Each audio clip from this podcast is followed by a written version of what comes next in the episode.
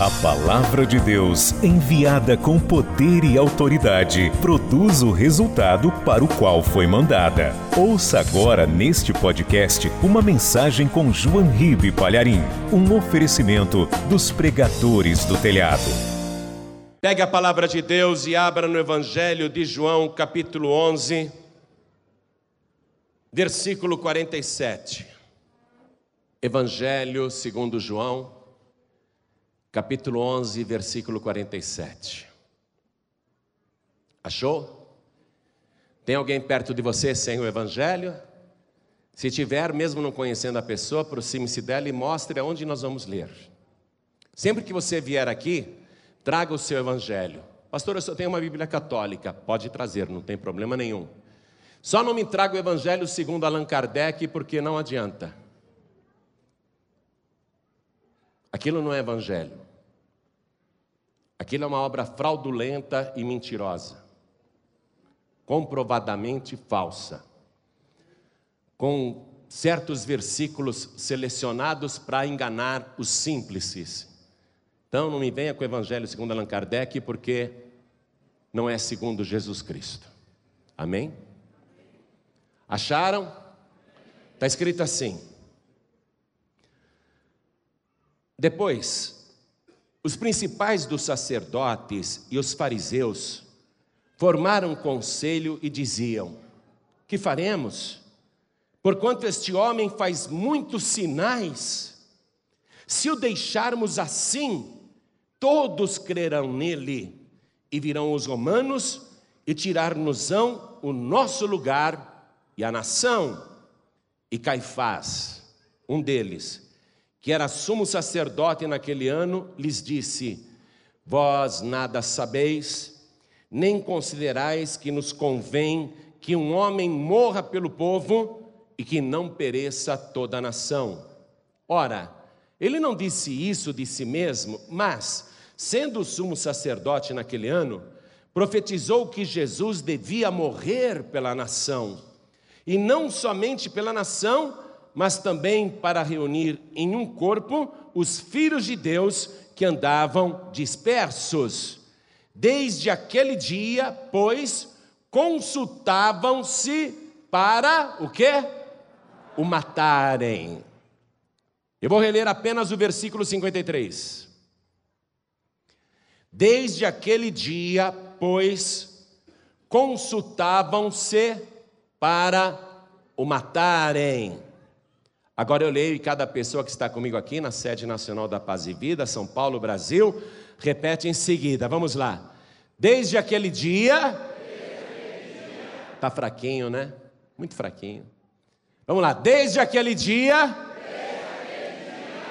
Melhorou. Mas pode ficar melhor, não pode não? Vamos lá. Desde aquele dia. Vocês querem que eu repita desde aquele dia mil vezes, é? Eu tenho tempo. Vamos ver se fica bom agora. Desde aquele dia. Desde aquele dia. Ah, bom, ficaram com medo, né? Esse pastor é doido, ele é capaz de falar mil vezes aí. Vamos continuar lá. Consultavam-se Consultavam para o matarem. Amém? Amém? Você acredita no Evangelho? Quem aqui crê na palavra de Deus? Eu também creio. Nós vamos penetrar nesse assunto agora. Por favor, desocupe as tuas mãos e vamos dar a melhor salva de palmas possível para a palavra de Deus. E quando você aplaude a palavra, você está aplaudindo o próprio Senhor Jesus. Porque lá em Apocalipse está escrito que o nome pelo qual ele se chama é a palavra de Deus. Então aplaude, aplaude, aplaude mais ainda. Quer ver estas palmas melhorarem? Comece a glorificar a Deus enquanto você aplaude. Isso, viu? Oh glória! Isso, vai aplaudindo, vai glorificando, continua. Você que está à distância, nos ouvindo, no Brasil ou no exterior, pelo rádio ou pela internet, em toda parte, glorifique a Deus conosco agora. Isso, aplaude da glória. Você que está no trânsito, abre a boca, dá glória, glória, glória. Continua, continua. Oh, Pai querido, não é só esse povo aqui de São Paulo, não. Os teus olhos percorrem a terra. Em toda parte tem alguém te glorificando, te aplaudindo, te exaltando. Ah, meu Deus, abre o céu para receber este louvor. E sobre cada vida que te exalta, derrama a tua bênção, a tua virtude, o teu poder. Pai querido, esta multidão não veio aqui para ouvir um homem falar. Ninguém está interessado em homem algum. Eles querem ouvir a tua palavra da tua própria boca. Então vem com teu espírito, tome a boca do pregador, tome os lábios do mensageiro, envia a tua palavra com poder e autoridade, e que a tua palavra vá, percorra toda a terra e produza o resultado para o qual está sendo mandada, em nome do Senhor Jesus. Diga amém, Jesus. Glória a Deus. Quem tiver lugar pode sentar. Eu não sei de você, mas eu estou sentindo um calor aqui. Quem está sentindo um calor gostoso agora? Que calor é esse, gente? É o Espírito Santo de Deus. Vamos aplaudir mais uma vez o nosso Senhor. É a prova de que Ele está no nosso meio. Glória a Deus por isso. Você tem uma caneta e um papel aí, pode até escrever na Bíblia se quiser, naquelas páginas em branco ou no espaço ao lado assim. Se você olhar minha Bíblia, ela é toda cheia de anotações, está vendo? Pastor, não é pecado escrever na Bíblia? Claro que não, pode anotar tudo aí. Aí quando você vai reler, você lembra da mensagem. Olha só, você já ouviu falar em homicídio? Pastor, muito. É o que mais se ouve hoje em dia. Pastor, a gente liga a TV, é homicídio para cá, homicídio para lá, é chacina, enfim. Muita morte, é verdade. As pessoas estão sendo assassinadas como se fossem baratas. A vida perdeu seu valor. Pessoas são mortas como moscas, e não importa a idade, pode ser uma senhora idosa, ela leva um tiro. Pode ser uma mulher grávida, ela toma um tiro na cara. Pode ser um pai de família, atiram sem piedade. Homicídio. Muitos homicídios. O que é um homicídio?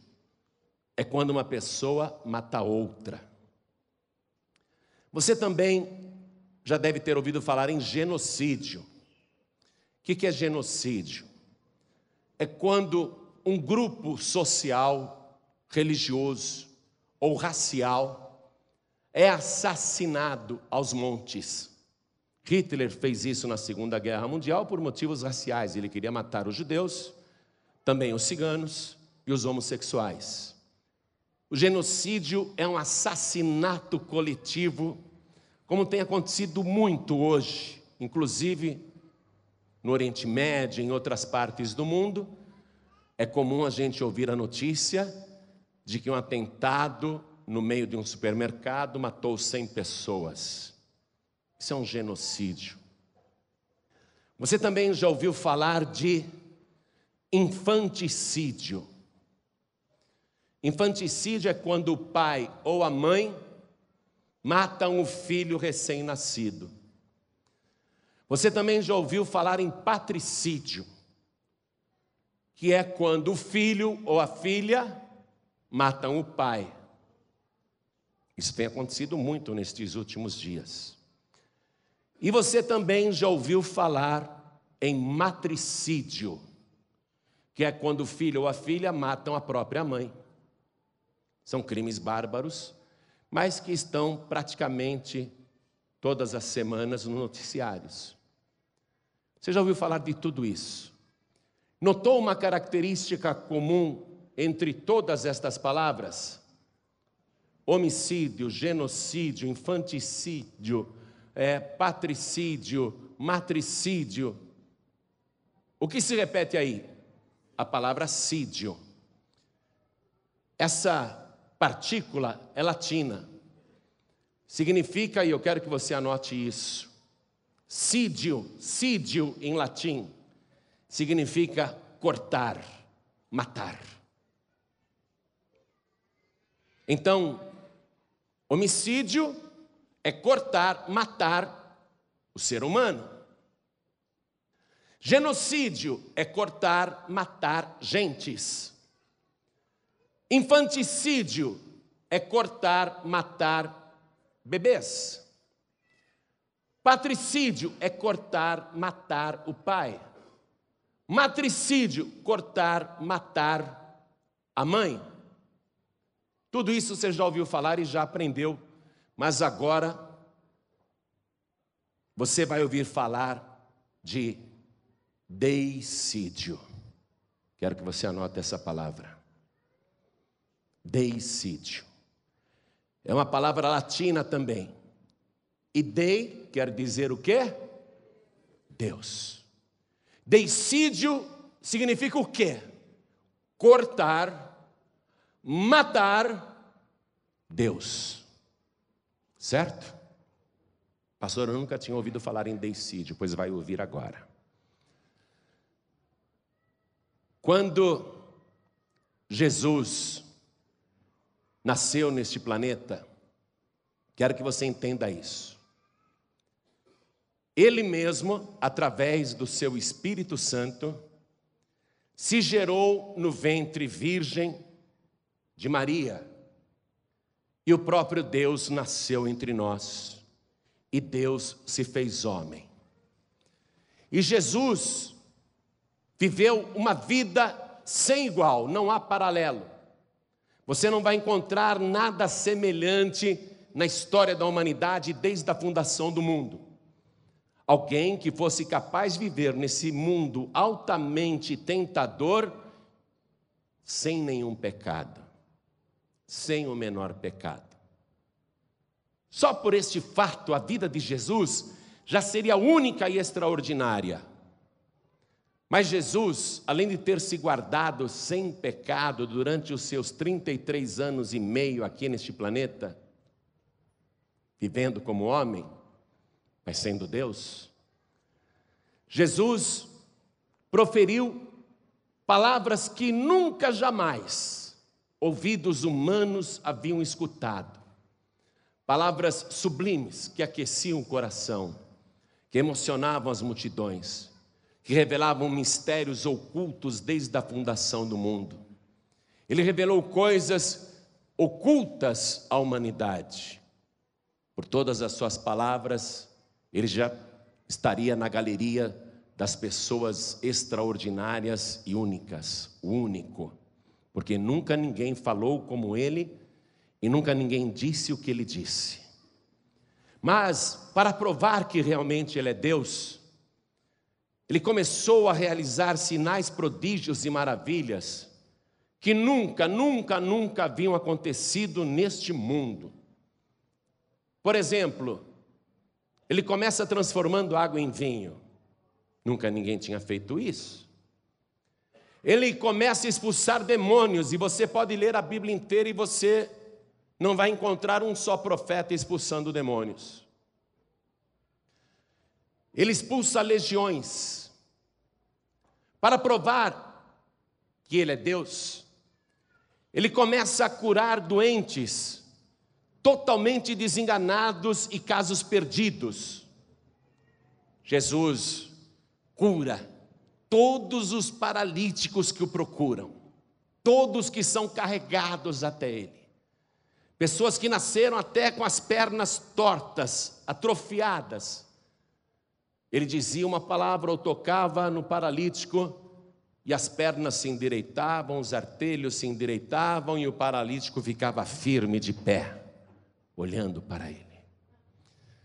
Ele curou pessoas que estavam com a pele apodrecida, numa doença que até hoje não tem cura, apenas controle. Purificava leprosos instantaneamente com uma única palavra, na hora e a pele do leproso ficava como a pele de um recém-nascido. Para provar que Ele é Deus, Ele curou cegos de nascença, pessoas que nunca tinham visto a luz. Ele fez com que os olhos dos cegos se abrissem e os cegos pudessem contemplar a verdadeira luz do mundo que é Jesus. para provar que ele é Deus. Ele fez a língua de mudos de nascença saltarem da boca, de modo que o mudo glorificava a Deus e exaltava o nome do Senhor. Ele fez com que ouvidos de surdos se abrissem instantaneamente, realizou todo tipo de cura entre os aflitos e desesperados, para provar que Ele é Deus. E a sua fama foi crescendo. Mas ele não parou por aí. Ele providenciou dinheiro na quantia exata que Pedro precisava. E o dinheiro veio na boca do peixe que ele deu ordem lá no mar da Galileia. Jesus conversou com árvores, deu ordem para a figueira nunca mais produzir fruto, e a figueira secou até a raiz. Jesus conversou com o vento e disse: Cala-te! E aquele vento que o ivava calou-se na hora. Os discípulos começaram a dizer verdadeiramente: Tu és o filho de Deus. Ele mandou o mar se aquietar, e ainda que houvesse tantas ondas altas, na mesma hora houve grande bonança e o mar parecia uma piscina tranquila. Ele fez coisas que ninguém nunca jamais tinha feito. Por exemplo, ele produziu duas pescas maravilhosas num mar e numa hora em que sabidamente não havia peixe nenhum.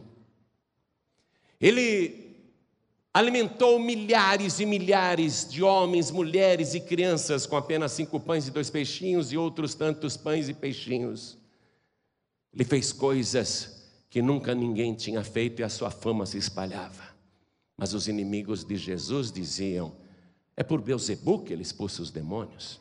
Ele é um falso profeta, ele é um enganador, ele é um mágico, ele é um ilusionista, ele é um endemoniado, ele é um samaritano. E difamavam Jesus. Jesus então vai e ressuscita três mortos.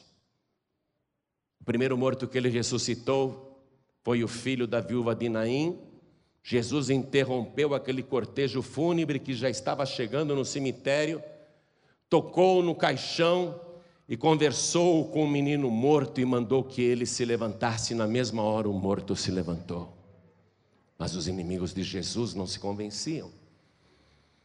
Um dia, um alto religioso chamado Jairo, um dos principais da sinagoga, pediu para Jesus curar sua filha porque ela estava morrendo, era uma menina de 12 anos. Mas antes que Jesus fosse na casa daquele religioso tão importante, veio a notícia que a sua filhinha estava morta e Jesus disse para ele: Não tenha medo, creia somente e ela viverá. E aquele homem creu, Jesus foi na casa dele, já encontrou todo mundo chorando porque a menina tinha morrido. E Jesus disse: Ela não está morta, não, ela dorme. E começaram a rir dele, porque tinham a certeza que ela estava morta, realmente ela estava morta. E Jesus foi lá e levantou a morta, ressuscitou a filha de Jairo. Mas os inimigos de Jesus não se convenceram. E aí, se aproximando o mês de abril, a época da Páscoa, um amigo de Jesus morre e já está há quatro dias na sepultura. Jesus vai no cemitério, para em frente à caverna onde o corpo estava colocado.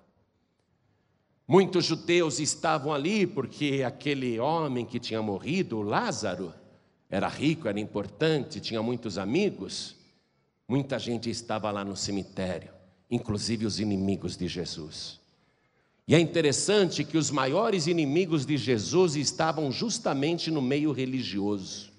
O povo amava Jesus, mas os religiosos o invejavam e por isso o caluniavam.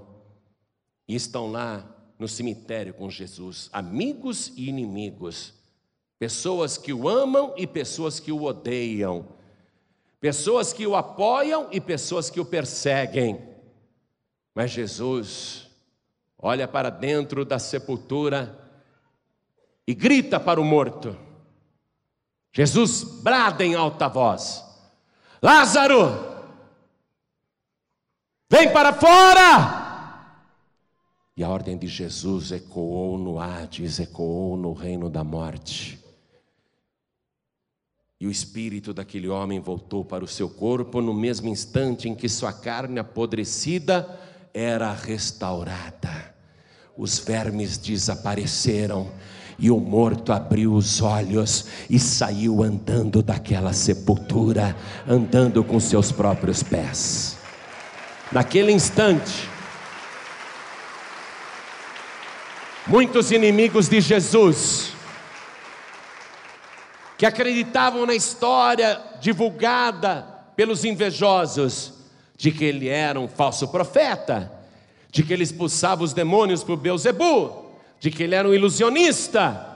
Muitos, muitos que acreditavam na mentira, quando viram o morto ressuscitado e sabiam que ele estava morto, caíram de joelhos no cemitério. Muitos inimigos de Jesus ficaram de joelhos diante de Jesus. E estas pessoas diziam para elas mesmas e para os outros: podem dizer que ele é um falso profeta, mas eu nunca vi um falso profeta ressuscitar um defunto de quatro dias. Podem dizer que ele expulsa os demônios pelo poder do diabo, mas eu nunca vi Beuzebu ressuscitar um morto de quatro dias. Agora eu acredito, ele realmente é o Filho de Deus, ele realmente é Deus, ele tem poder sobre a morte, ele pode ressuscitar o morto, ainda que o morto esteja podre, ele coloca esse morto de pé novamente. Eu acredito nele. E muita gente passou a crer em Jesus ali naquele cemitério. Inimigos se converteram na mesma hora. Mas sempre tem aqueles que são duros de coração, podem ver o sinal, a maravilha, o milagre, as obras estão ali para testificar. E Jesus dizia: Se vocês não querem acreditar em mim, acreditem nas obras que eu faço, porque eu as faço em nome do Pai. Se vocês não querem acreditar em mim, acreditem nas obras. Mas tem gente que não acredita nem assim, gosta de falar mal, gosta de caluniar, persegue, é inimigo declarado. E lá no cemitério tinha vários destes que correram para Jerusalém. Foram até o sumo sacerdote chamado Yosef Bar Caifás. Na nossa língua é José Caifás. Correram para o sumo sacerdote daquele ano. E contaram para os fariseus, que eram inimigos de Jesus, porque acusavam Jesus de não guardar o sábado, e de fato Jesus não guardava o sábado mesmo. Contaram para os fariseus que Jesus tinha ressuscitado Lázaro, que estava morto há quatro dias. Contaram para os principais sacerdotes que estavam ali com Caifás, o sumo sacerdote. E os fariseus e os anciãos do templo de Jerusalém começaram a dizer: e agora, Caifás? Se nós deixarmos este homem solto à vontade, todos crerão nele, e virão os romanos aqui e nos tirarão a nação. Se o povo continuar falando que esse tal de Jesus é o Messias, o Rei ungido, os romanos irão abafar esse movimento e eles vão tirar o nosso templo de Jerusalém, e eles vão tirar tudo que nós temos, nós vamos perder tudo. E Anás, o mais velho, que era sogro de Caifás. Anás tinha sido sumo sacerdote na legislação anterior, ele odiava Jesus, porque ele e os seus cinco filhos eram donos daqueles bazares que ficavam no templo, aquelas barracas de camelô. Ele odiava Jesus porque Duas vezes Jesus revirou suas barracas, expulsou todo mundo. Anás disse para Caifás: Nós não podemos deixar este homem crescendo desse jeito, todos crerão nele. Ele combate o nosso negócio aqui no templo. Ele nos chamou na cara de ladrões e salteadores. Nós não podemos deixar este homem solto. A fama dele está crescendo muito. Deste jeito, todos crerão nele, os romanos virão aqui e nós perderemos todos os nossos privilégios. Olha, Caifás, você vai deixar de ser sumo sacerdote, viu? Você vai deixar de morar no teu palácio. E eu, Anás, vou perder o meu comércio lucrativo no templo. Nós ficaremos na miséria, vamos perder tudo. Foi aí que Caifás que era o sumo sacerdote naquele ano, disse estas palavras que eu li para você no início da mensagem: Vós nada sabeis, que nos convém que um homem morra por toda a nação. Ou seja, se ele morrer, nós manteremos tudo isso aqui. Mas ele estava usando um argumento interesseiro, particular, e quis aliviar a consciência dos outros membros do Sinédrio, que é a mais alta corte jurídica do país. Quis aliviar a consciência dos demais religiosos. Convém que ele morra, porque um morre e a nação não morre. Se ele morrer, seremos preservados, continuaremos com as nossas coisas, mas o apóstolo João, que narrou esse episódio, ele diz que Caifás não falou isso de si mesmo, ainda que falasse com interesse particular. É que, como sumo sacerdote, a palavra dele tinha peso. O que ele dissesse valeria, porque ele era a autoridade espiritual de Jerusalém, ainda que fosse uma autoridade podre, corrompida, ele era o sumo sacerdote. Então João pegou esta palavra e observou, versículo 51. Ora, Caifás não disse isso de si mesmo, mas, sendo sumo sacerdote naquele ano, profetizou que Jesus devia morrer pela nação. Sabe quando isso foi dito? Cerca de um mês antes de Jesus ser morto. Quer dizer que toda aquela história de julgamento que acontecerá um mês depois é tudo farsa, porque já está dito que este homem deve morrer. Olha aqui, ó, morrer pela nação. E João, que era um evangelista e tinha conhecimento espiritual, disse no versículo 52: E não somente pela nação, mas também para reunir em um corpo os filhos de Deus que andavam dispersos, isto é, o mundo inteiro. E o versículo 53 ressalta: desde aquele dia, ou seja, por volta de um mês antes. E desde aquele dia, pois, consultavam-se para o matarem. Você pode pensar que Jesus era um nazareno, um galileu, era uma pessoa extraordinária, maravilhosa, realmente uma pessoa incomum. Mas eu vou mostrar para você que não era só isso. Jesus estava ali para cumprir uma missão profetizada desde antes da fundação do mundo, de que ele era o Cordeiro de Deus, que tira o pecado do mundo e deveria morrer por toda a humanidade, por todos os pecadores. E que esse Cordeiro deveria ser puro, santo, perfeito para que o sacrifício fosse aceito em favor dos pecadores. A vítima não podia ter qualquer tipo de mancha, e Jesus não tinha uma só mancha no seu passado. E mais, teria que ser uma oferta para que Deus recebesse. E aqui no caso, ele, como Deus, iria se oferecer a si mesmo em preço de redenção por todos. Seria uma oferta de Deus para o próprio Deus, uma oferta perfeita. E aí eu quero provar para você, já que você não se convenceu que Ele é Deus, quero provar isso para você no julgamento de Jesus. Quando Jesus, amarrado, já sangrando, porque levou algumas bofetadas na casa de Anás, foi conduzido para o palácio de Caifás. E todo o sinédrio se reuniu, cerca de 70 juízes ali com a sentença pronta um mês antes: esse homem tem que morrer. Mas nós não podemos matá-lo sem um pretexto legal. Não podemos matá-lo se ele for declarado inocente, porque aí seria uma sentença injusta, ele se transformaria num mártir. Nós temos que provar que ele é culpado.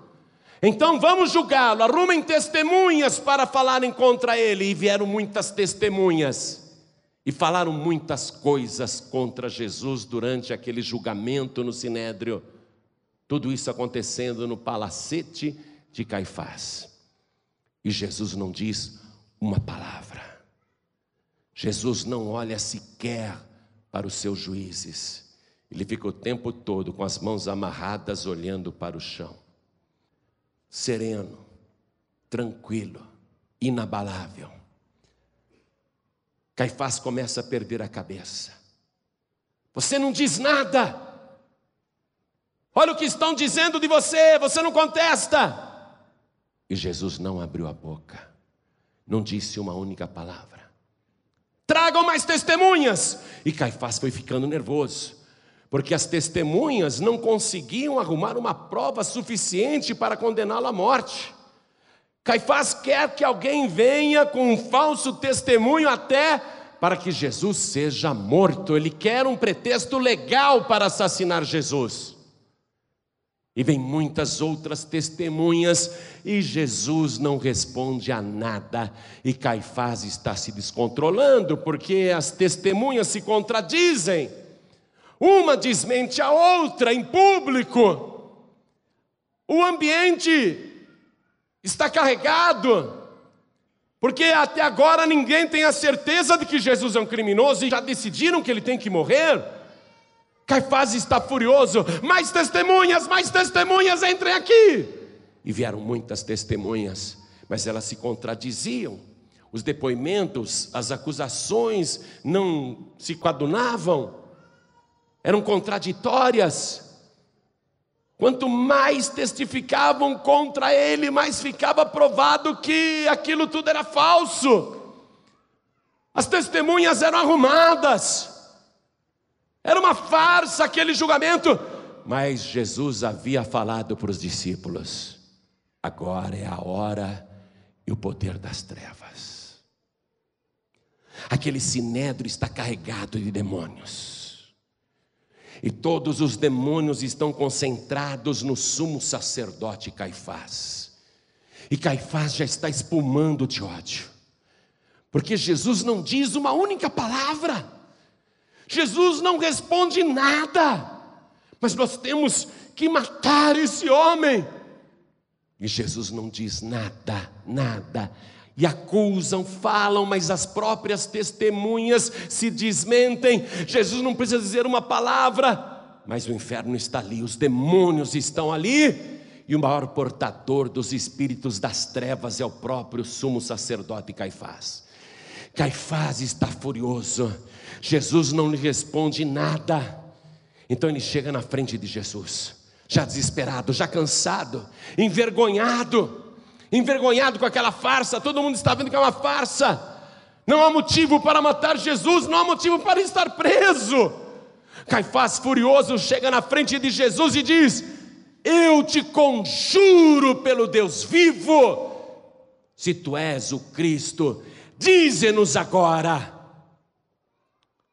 E o conjuro num tribunal é quando se obriga um depoimento sobre a verdade. É um depoimento com juramento. E Caifás, sendo sumo sacerdote, disse: É pelo Deus vivo que eu te conjuro. Tu és o filho de Deus. É agora que eu vou provar para você que Jesus é Deus. Vá comigo no Evangelho de Marcos, capítulo 14, versículo 62. E Jesus disse-lhe: Eu o sou. Quero que você circule essa frase. E vereis o filho do homem assentado à direita do Todo-Poderoso e vindo sobre as nuvens do céu. Escute bem isto. Escute esta declaração feita por Jesus Cristo, debaixo de juramento diante do Deus vivo. E Jesus é o Deus vivo, entenda isso. E quando ele diz, Eu sou, foi aí que Caifás enlouqueceu de vez. Porque Jesus falou isso na língua aramaica, falou no hebraico antigo, falou naquela língua que está no Antigo Testamento. E a fala de Jesus remeteu na mesma hora a lembrança do sumo sacerdote e de todos do sinédrio ao livro de Êxodo para nós, capítulo 3, versículo 14, quando Moisés pergunta para Deus qual é o teu nome, e Deus diz: Assim dirás aos filhos de Israel: Eu sou, me enviou a vós. Eu sou o que sou. Eu sou. Quero que você ouça isto. Você pode achar que Jesus foi um santinho a mais. Você pode achar que Jesus foi um espírito evoluído a mais, porém, sob juramento diante do Deus vivo, ele está dizendo: Eu sou o Deus vivo, eu sou o que sou, e breve vereis as nuvens dos céus abertas e o filho do homem vindo sobre as nuvens dos céus. Se você não quiser acreditar que Jesus é Deus, que Ele é o grande eu sou, um dia os teus olhos. Também verão Ele vindo sobre as nuvens dos céus. Aí você vai reconhecer verdadeiramente Ele é Deus. Mas quem não reconheceu agora, terá um tardio arrependimento, porque Jesus é o próprio Deus. Eu acho prudente você ouvir a palavra e não agir por interesse religioso como fez Caifás. Que é isso, pastor? Eu não sou sumo sacerdote, nem tenho um templo, uma igreja, mas você defende interesses religiosos quando diz: Eu tenho a minha religião e vou morrer na minha religião, eu tenho o meu santinho e vou morrer no meu santinho, eu tenho a minha fé e vou morrer com a fé dos meus avós, dos meus pais. Você está defendendo interesse religioso. Caifás e Anás e todos os membros do sinédrio defenderam interesses religiosos. E mesmo estando com Deus vivo diante deles, não quiseram reconhecê-lo. E aí praticaram o deicídio, a morte de Deus. Mas alguém pode matar Deus? Eu pergunto para você: alguém pode matar Deus? O homem mais poderoso da terra pode matar Deus? A arma mais poderosa do universo pode matar Deus? Nenhuma arma pode matar Deus.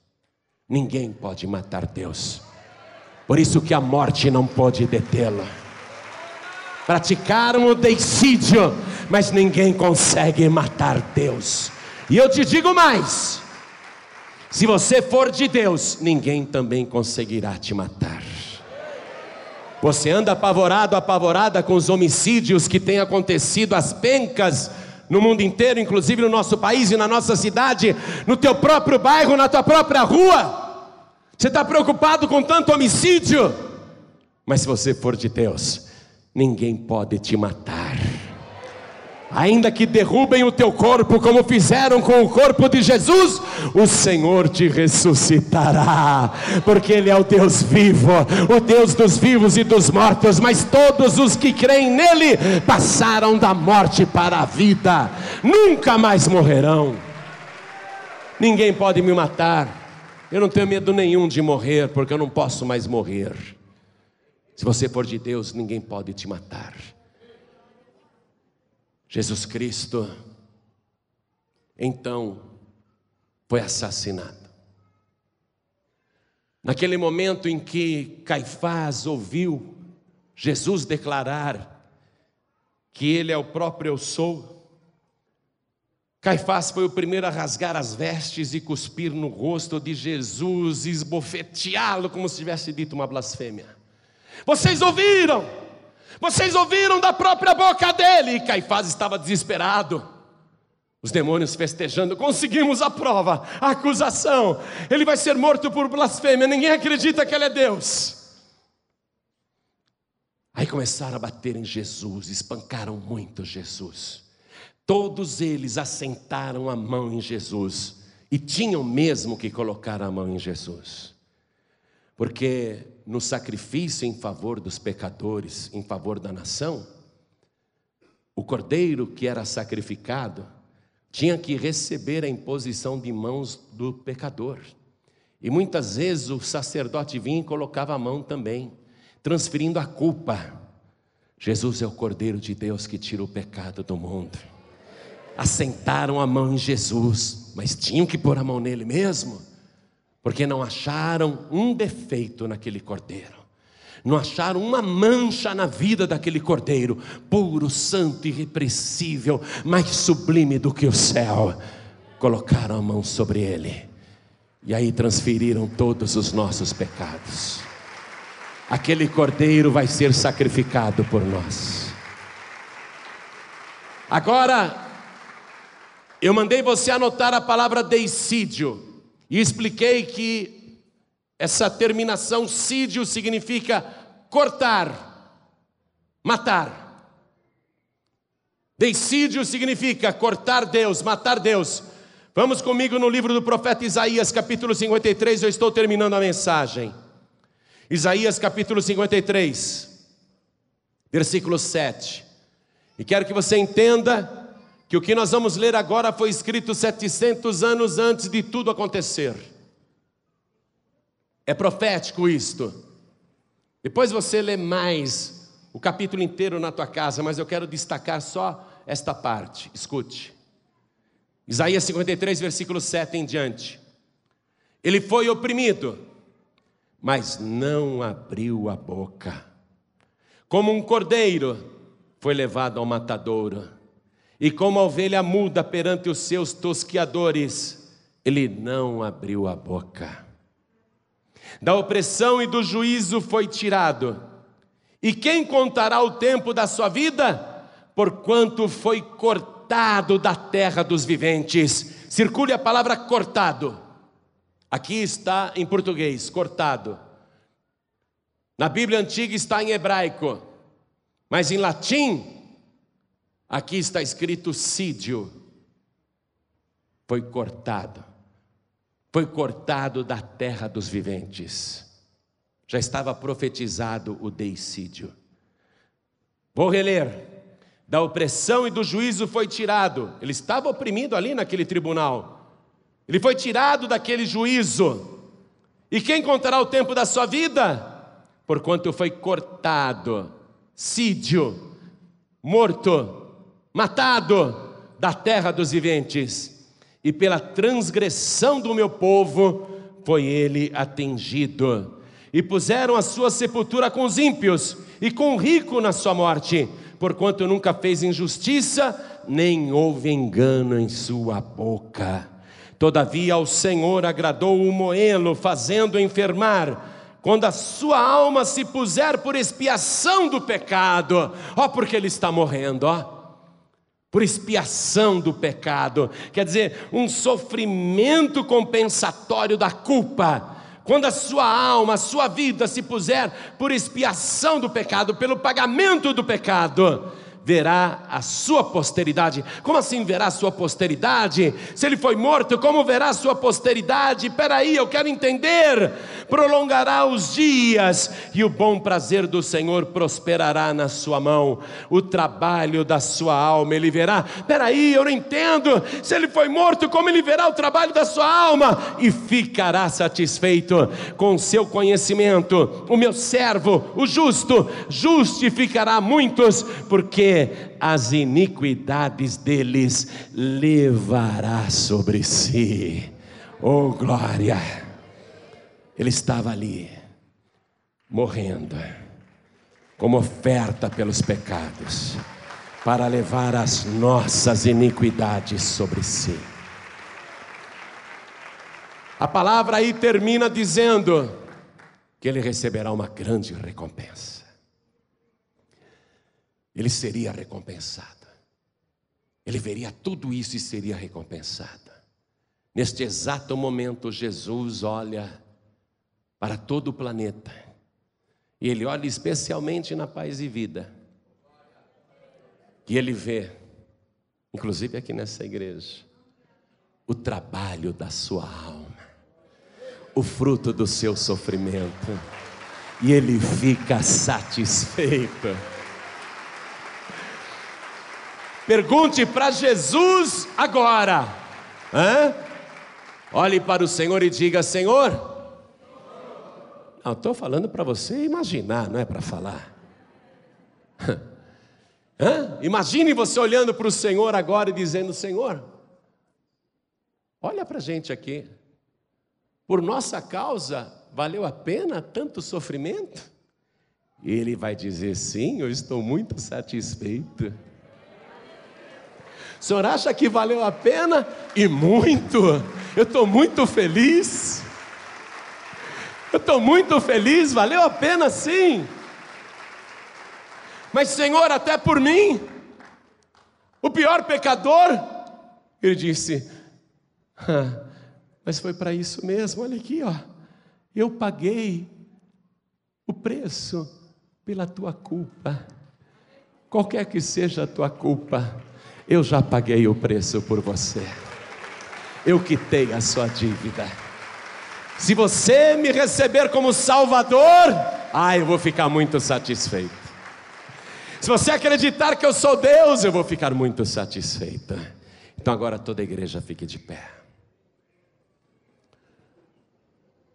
o trabalho da sua alma ele verá. É, ele tem vista. Mas cada vez que uma única pessoa crê nele e o recebe como único, suficiente, exclusivo e eterno Salvador, ele faz uma festa no céu. Jesus ele pega o livro da vida e agora mesmo ele está com o livro. Eu imagino Jesus assim, ó. Eu imagino Jesus assim, ó, sentado no trono, com o livro da vida e a sua caneta magnífica na mão. Imagina como deve ser essa caneta. A tinta é vermelha. Ele está com o livro agora. Eu imagino ele assim, ó, no trono e com o livro no colo, só esperando você erguer a mão. Só esperando você vir aqui na frente e entregar a vida para Jesus só esperando você vir aqui e se ajoelhar diante dele, abrir a boca e confessá-lo como único, suficiente, exclusivo e eterno Salvador. Aí ele escreve o teu nome e ele diz: Anjos, comece a cantar, comece a dançar. É uma festa, é uma festa que ele faz. Ele fica satisfeito quando ele vê o esforço da sua alma. Então, olhem todos aqui para mim. Olhem para cá. Essa é a hora em que você pode alegrar Jesus. Essa é a hora em que você pode compensar Jesus. Essa é a hora em que você pode mexer com o céu. Essa é a hora em que você faz, você faz, ele escrever o teu nome no livro da vida. Hein? Imagine isso o teu nome escrito no livro dele, que só ele põe a mão. O teu nome escrito ali com a caligrafia de Jesus. Essa é a hora em que você pode mexer com o céu. Se você receber Jesus como único, suficiente, exclusivo e eterno Salvador. Então vou fazer o convite. Já tem gente chegando, olha que coisa linda, tá vendo? Mas eu vou fazer o convite.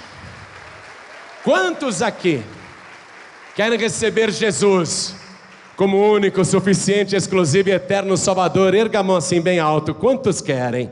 Quantos querem o nome escrito no livro da vida? Ergue assim a mão. Todos que ergueram as mãos, vem aqui para frente comigo.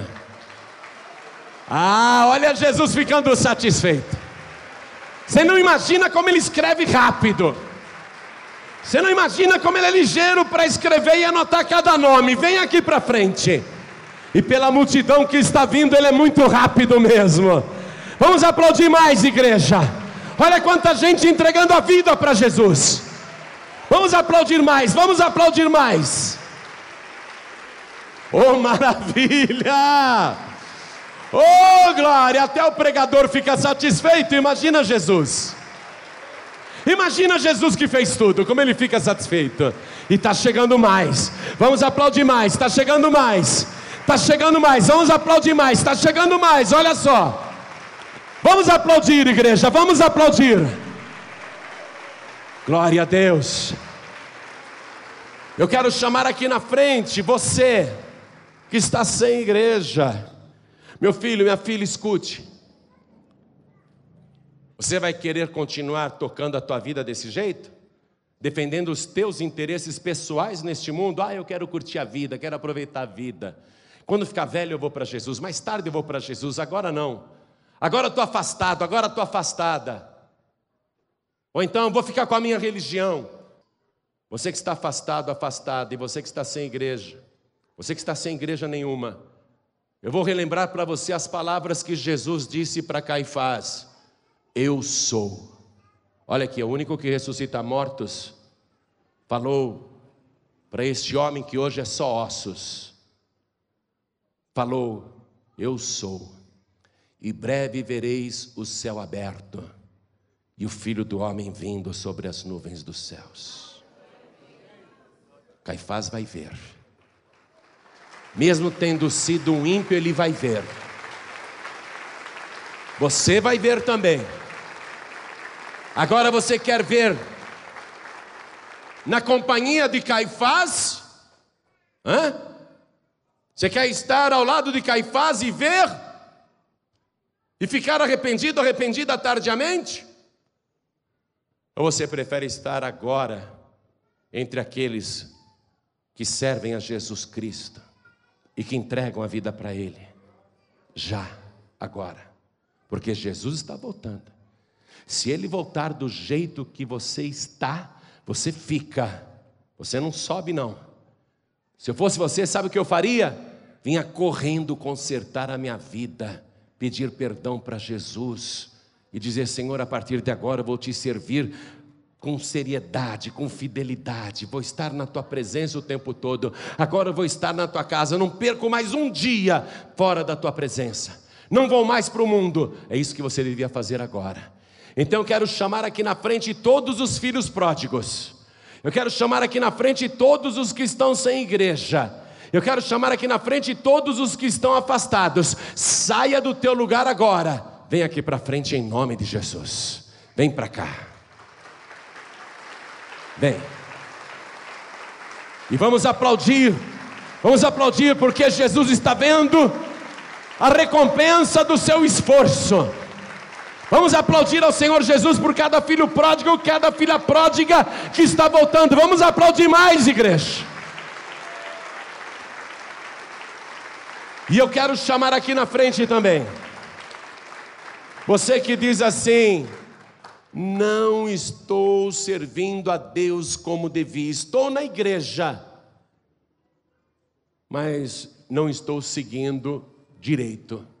Estou na igreja porque não há outro caminho, mas eu confesso que estou em falta. Eu quero me consertar com Deus, eu quero pedir o perdão dos meus pecados. Então não vai voltar para casa com a consciência pesada, não. Vem aqui para frente, porque Jesus é o Cordeiro de Deus que tira o pecado do mundo e o sangue de Jesus vai te purificar de todo o pecado. Nós temos que perseverar até o fim, porque breve breve ele virá nas nuvens dos céus. Ele vai tocar as trombetas e vai começar o arrebatamento dos salvos. Jesus disse: Quem perseverar até o fim será salvo. Não é só perseverar na igreja, é perseverar na presença dEle. A igreja é o corpo de Cristo. Aqui a gente toma a santa ceia. Aqui a gente tem comunhão com o corpo e com Ele mas nós temos que perseverar na presença dEle. Não podemos ser servos maus e negligentes. Você que está se sentindo acusado, acusada, Não fica aí no seu lugar, não. Porque nós não estamos brincando de salvação nem de religião. Paz e vida não é um clube, não. Isso daqui não é um clube. Viu? A gente não está aqui para se reunir em volta de uma denominação, mas estamos aqui para nos reunir em volta do grande e poderoso Senhor, o único Salvador. A gente está aqui porque a gente quer ficar com Ele por toda eternidade. Então vem para frente, você que está fraco fraca na fé. Você que está vacilando, você que está pensando em desistir, você que não está seguindo Jesus como devia, vem aqui para frente e se compromete com Ele. Vem aqui para frente e se compromete com Ele. Isso é muito sério. Isso é muito sério.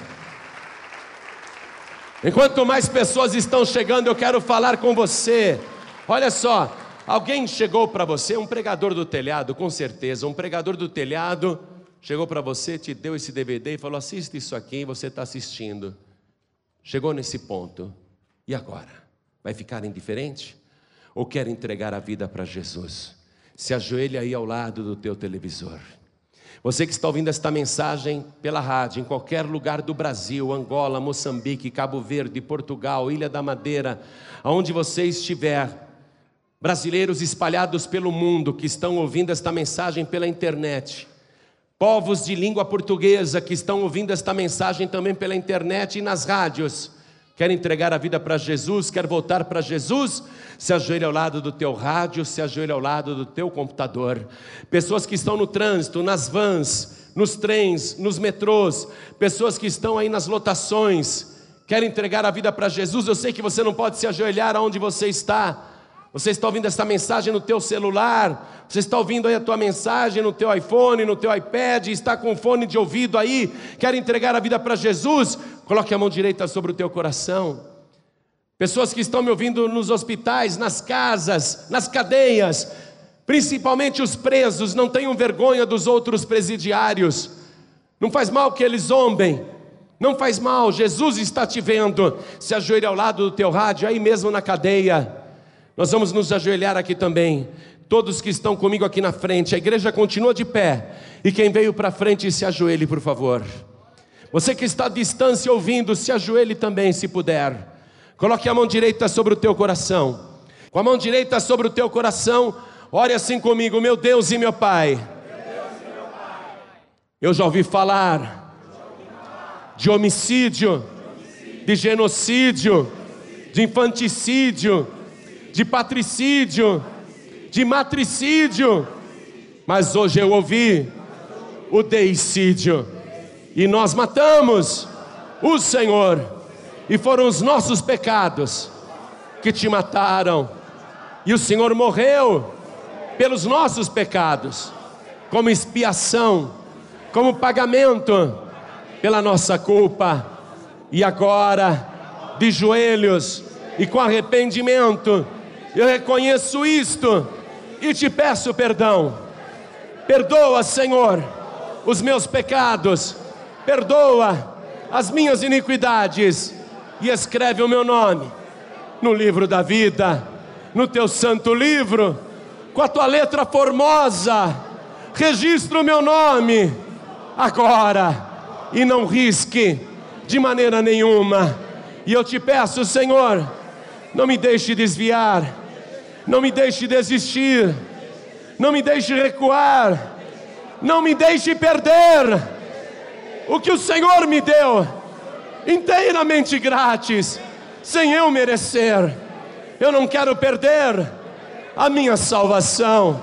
Me ajuda, Senhor, a perseverar até o fim nesta minha fé, porque eu creio que um dia os meus olhos te verão com todo o poder e com toda a glória, e naquele dia eu quero estar para sempre com o Senhor. Meu Deus da glória, me ajude nesta jornada, nesta caminhada. Não me deixe perder a minha salvação, mas me ajuda com teu Santo Espírito para que eu persevere até o fim, porque eu não tenho outro Senhor, eu não tenho outro Salvador, eu não tenho outro mediador, eu não tenho outro redentor a não ser o Senhor. Me abençoe desde agora e para sempre, em nome de Jesus. Assim seja feito. Amém, Senhor.